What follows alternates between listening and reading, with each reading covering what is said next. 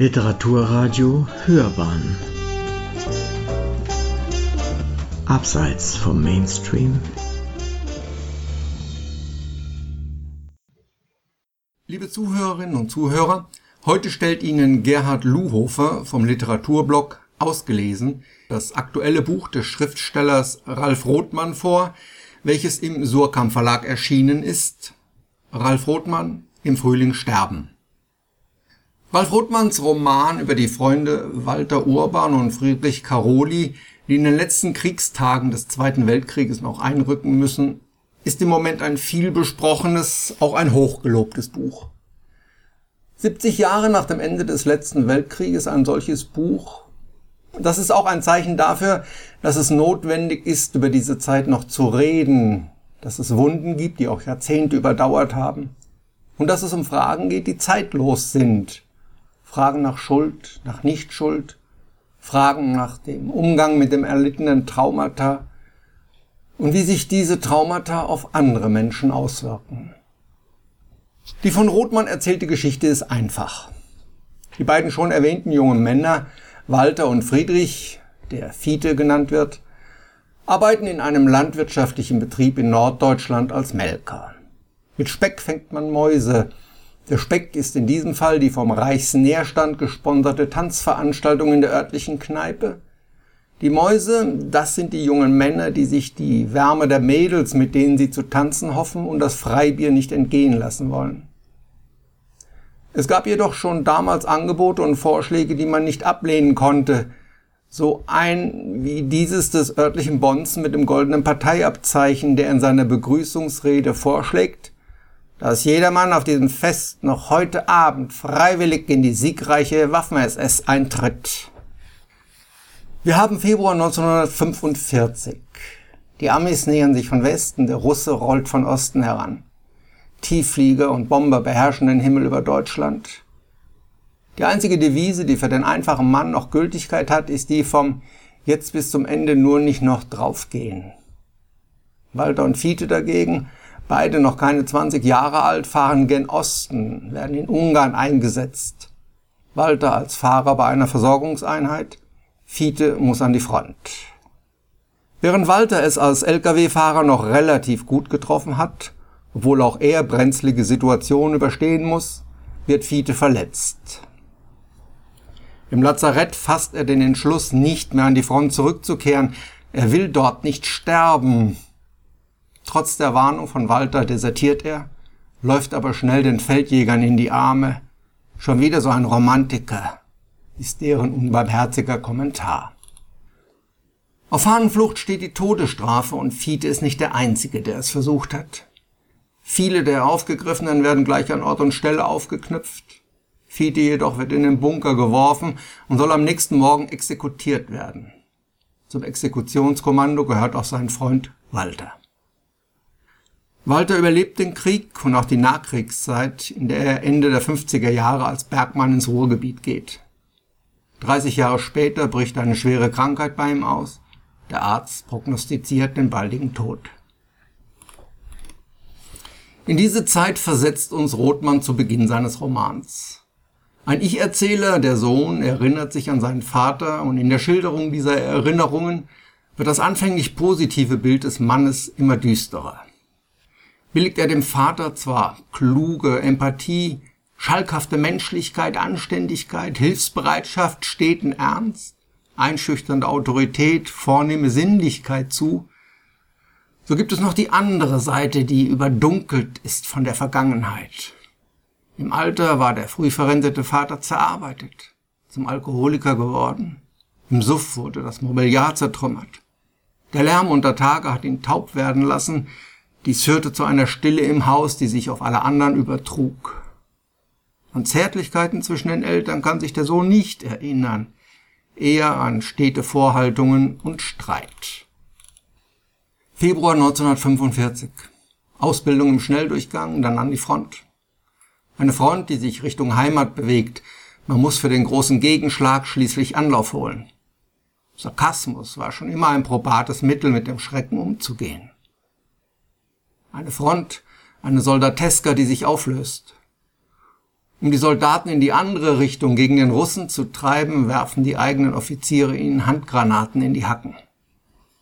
Drei Menschen stehen auf Hockern, das von zu engen Drähten gestaute Gewebe der hinter dem Rücken gefesselten Hände quillt über. Oben ist ihr Hals mit einem Strick an den Deckenbalken gebunden. Walter kennt diese Bauern, mit seiner Einheit war er ein paar Tage vorher dort. Jetzt sind Soldaten einer anderen Einheit im Haus, die haben diese drei dort platziert. Standrecht. Am Tage vorher schon auf die Hocker gestellt. Komm her, die Frau ist für dich. Den beiden Männern treten die Soldaten selbst die Hocker weg. Die Frau ist für Walter. Er soll es doch lernen, das Töten. Sollte man mal gemacht haben. Walter weigert sich. Auch gut. Bleibt die Alte eben da stehen. Fressen sie die Ratten. Auflösungserscheinungen, zur reinen Triebhaftigkeit reduziertes Agieren, die große Orgie, vor allem bei den Offizieren. Saufen, fressen, huren bis zum Eintritt der Gesichts- und anderer Lähmungen. Für die Mannschaften ist eher der Schnaps zuständig. Tabletten werden geschluckt, ohne diese geht nichts mehr. Der Schnaps wärmt und betäubt. Die Tabletten putschen auf für den letzten Einsatz. Die große Entmenschlichung ist im Gange. Die apokalyptischen Reiter sind unterwegs und drücken der Landschaft ihren Stempel auf. Walter gelingt es, einen Marschbefehl für drei Tage zu erhalten. Er will das Grab seines Vaters suchen, der in der Nähe gefallen ist. Mit seinem Grat durchfährt der Junge eine Landschaft des Weltuntergangs. Raben und Krähen in der Luft, die Flüsse sind verstopft vor Leichen, an den Bäumen baumeln aufgegriffene Deserteure. Hängen sie zu niedrig, sind ihre Füße schon angenagt und des Fleisches ledig.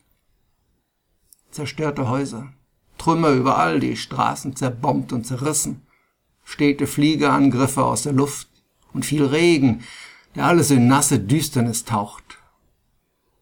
Stellt man sich das Beschriebene vor, so steht man in der dystopischen Kulisse einer untergehenden Welt.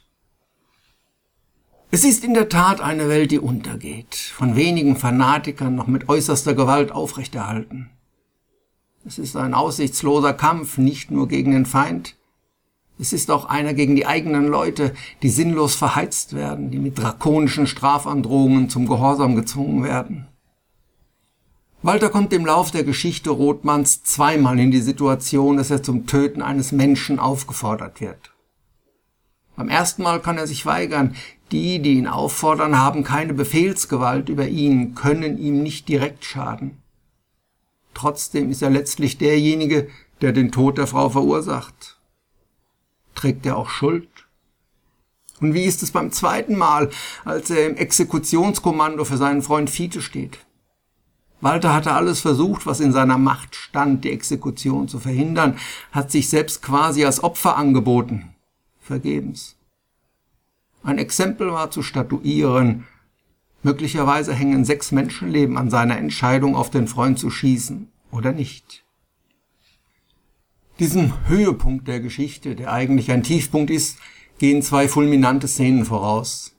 In der einen versucht Walter bei seinem Vorgesetzten zu erreichen, dass die Hinrichtung verhindert wird und muss sich dort jedoch erst einmal eine Belehrung über die richtige Verwendung des Genitivs anhören, eine Grammatikeinheit, die den herrschenden Zynismus und die Verbohrtheit der damaligen Fanatiker bloßlegt.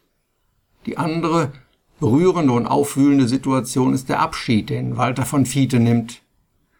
Er hat von seinem Vorgesetzten eine Besuchserlaubnis erhalten. Zwar nur für zehn Minuten, aber immerhin. Fiete ist krank, Fieber, zittert, fragt Walter, ob er morgen auch dabei sei. Eine letzte Umarmung zweier Freunde, der dicke Wintermantel Walters soll Fiete noch einmal warm halten.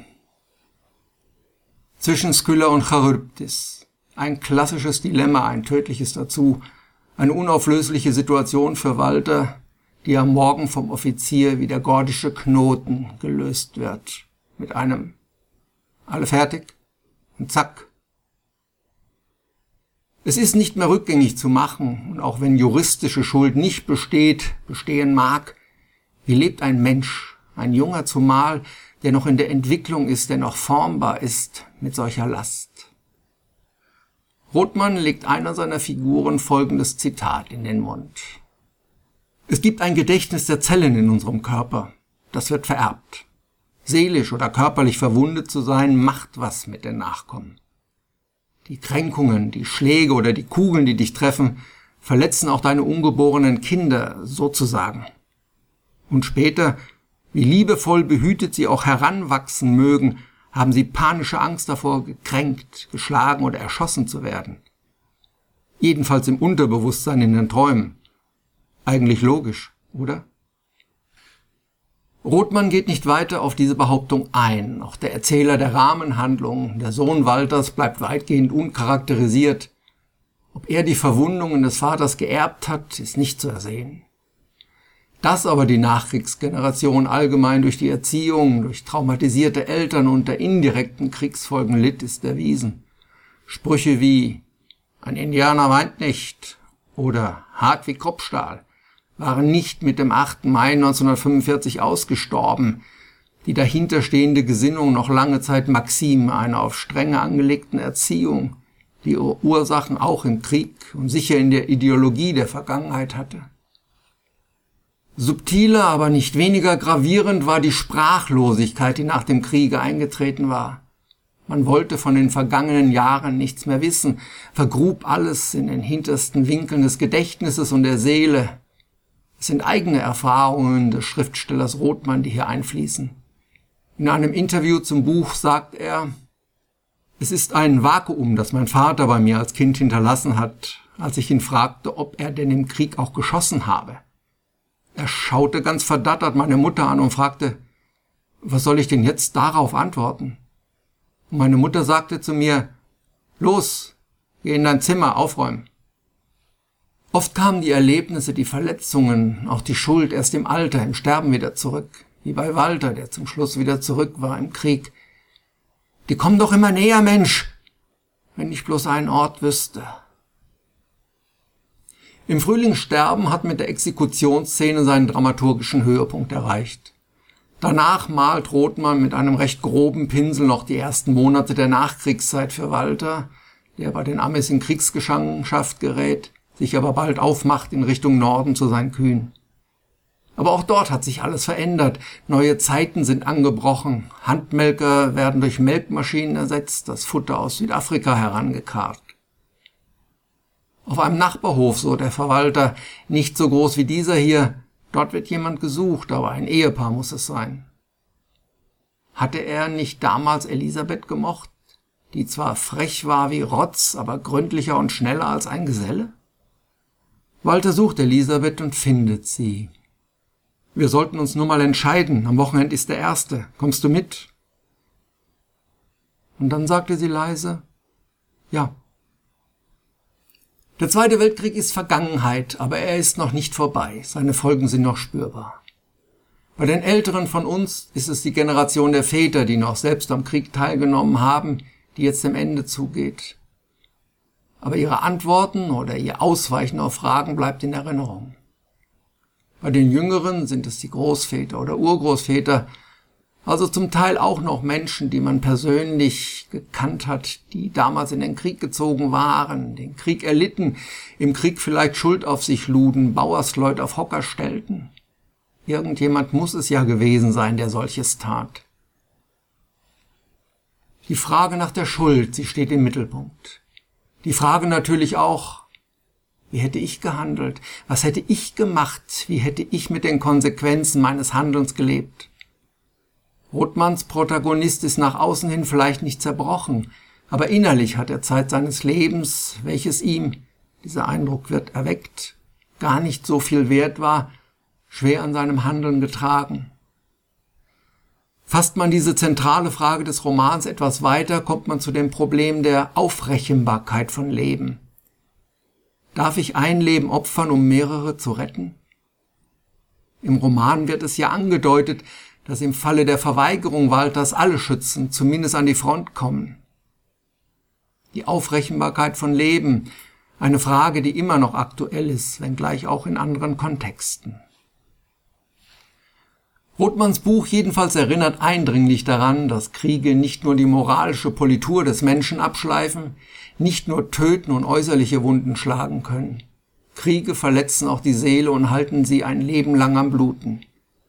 Unter diesen inneren seelischen Verletzungen leiden auch andere Menschen, die Partner, die Partnerinnen, die Kinder. Sprachlosigkeit verstärkt das Ganze, aber wo hätten die Menschen, die in dieser Zeit lebten, das Sprechen lernen können? Es sind Erkenntnisse, Methoden und Wege, die zum Teil wir in neuerer Zeit erst gefunden haben, auch indem solche Traumatisierungen untersucht wurden.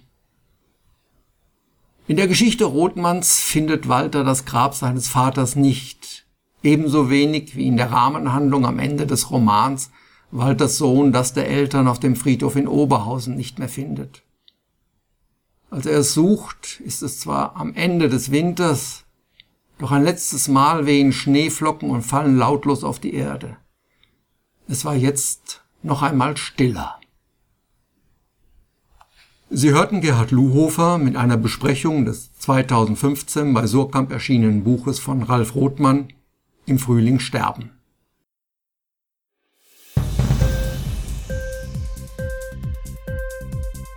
Hat dir die Sendung gefallen? Literatur pur, ja, das sind wir. Natürlich auch als Podcast. Hier kannst du unsere Podcasts hören. Anchor, Spotify, Apple Podcast, iTunes, Google Podcasts, radio.de und viele andere mehr.